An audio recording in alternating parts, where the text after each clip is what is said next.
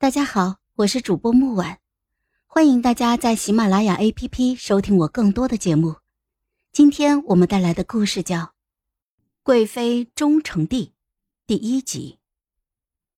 陛下未登基前，太子妃和太子如胶似漆的事情就传遍了大街小巷。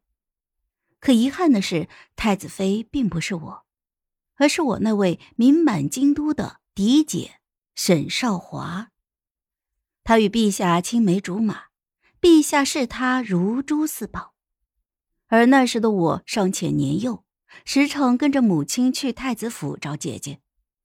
偶尔碰到两个人亲密有加的说笑，我也曾经幻想过自己未来也会和夫君这般的幸福甜蜜。可惜嫡姐在生育的时候难产血崩，只留下了一个病弱的小太子。陛下当时痛心的不可抑制，但是太子妃不可抑制空缺，而我作为沈家唯二的女儿，自然顶上了嫡姐之前的位置。陛下当时并不愿意，但是毕竟是嫡姐留下的遗愿，他不忍拒绝。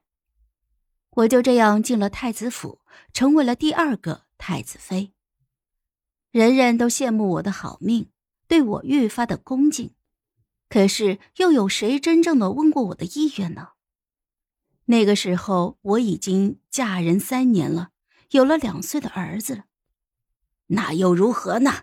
你是沈家女。享受了沈家的富贵，就要为沈家做牺牲。一个夫君，一个孩子，难道比未来皇后的位置更重要吗？母亲咬牙切齿的瞪着我，仿佛我不答应的话，就真的成了沈家的千古罪人。可是我只傻傻的看着她裙边的血迹，心碎绝望。最终，我还是答应了进太子府，成为了第二个太子妃。大抵嫡姐也清楚，只有一个无法生育的亲妹妹才会真心的对待她的孩子。所以临行前，我被母亲喂下了绝育汤。母亲一脸愧疚的看着我，柔声说道：“哎，呵呵，你别怪母亲，母亲也是为了沈家。”不单单是为了沈家，更是为了姐姐才对。就像姐姐的名字是珍珠，而我不过是和和。珍珠要捧在手心里，和和随意插在地上，谁又管他的死活呢？只可惜沈家为了后位费尽心机，陛下却一心一意只爱姐姐。不知道母亲是该高兴陛下对姐姐的感情深，还是该失望我没有成为皇后。到今天，陛下登基也有五年了，太子也已经及冠，沈家的权势也随着太子长大愈发的强盛。我虽是贵妃，又是太子亲姨母，实则和太子并不十分的亲近。准确来说，我总不愿意见他。我总是害怕想起我自己的孩子，如果顺利长大的话，也该这般大了。可是，他在一岁的时候就死了，死在了亲外祖母的手上。我正出着神，一声轻唤在我耳畔响起：“贵妃怎么哭了？”我转过头看去，是陛下。我慌忙转过了头去，擦拭眼泪。就要起身行礼。陛下，您来了，怎么没人通报一声啊？啊，没事，朕就是想来看看你。陛下亲密的拉住了我的手，眼神里却带着一丝审视，再次问道：“杨洋，可是谁惹你不高兴了？”杨洋分明是听习惯的名字，今天不知为何心头一颤。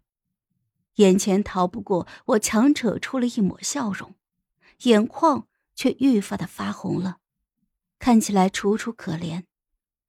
啊，没有，妾身只是担心大选之后，陛下有了妹妹们，忘了妾身。我是见过姐姐是如何和陛下相处的，最是知道怎样拿捏陛下。果然，见我如此，陛下心疼的拥我入怀，轻叹道：“哎，我怎么会忘了你？朕最爱的就是你。”这番话比起说给我听，更像是说给姐姐听的。靠在他的怀里，我嘴角勾起了一抹讥讽的笑。最爱，这两个字何其可笑啊！如果真的爱一个人，又怎么会一年又一年的选秀，找一个又一个的姐姐的替身？所谓爱，不过是男人色欲贪婪的借口。即使贵如帝王，也一样虚伪可笑，让人作呕。陛下选秀，我作为贵妃，自然要到场甄选一二。陛下不中玉，他开选秀的目的不是为了绝色美人，而是为了找到第二个、第三个、第四个姐姐罢了。只可惜这次负责选拔的管事不聪明，没有一个让陛下满意的。管事是我推荐的，我正思索着该如何请罪，户部侍郎家的孟小姐亲身上前行礼。她脸颊微抬，露出了一张美人面，我下意识的攥紧了茶杯。她可真美啊，面若桃花，身如柳，一抬眼便将满园春色给压了下去。回眸一笑。恍惚之间，让我看到了数年前在巧笑俏兮的姐姐。我轻抿了一口红茶，将笑意藏在了眼睫之下。原来管事的不是不聪明，而是将王牌放到了最后面。不出意外，孟小姐变成了后宫中的昭婕妤。昭昭其华，是个好封号。好了，本集故事就到这儿，我们下集见，记得订阅和点赞哦。如果你有喜欢的故事，也欢迎在留言区告诉我们。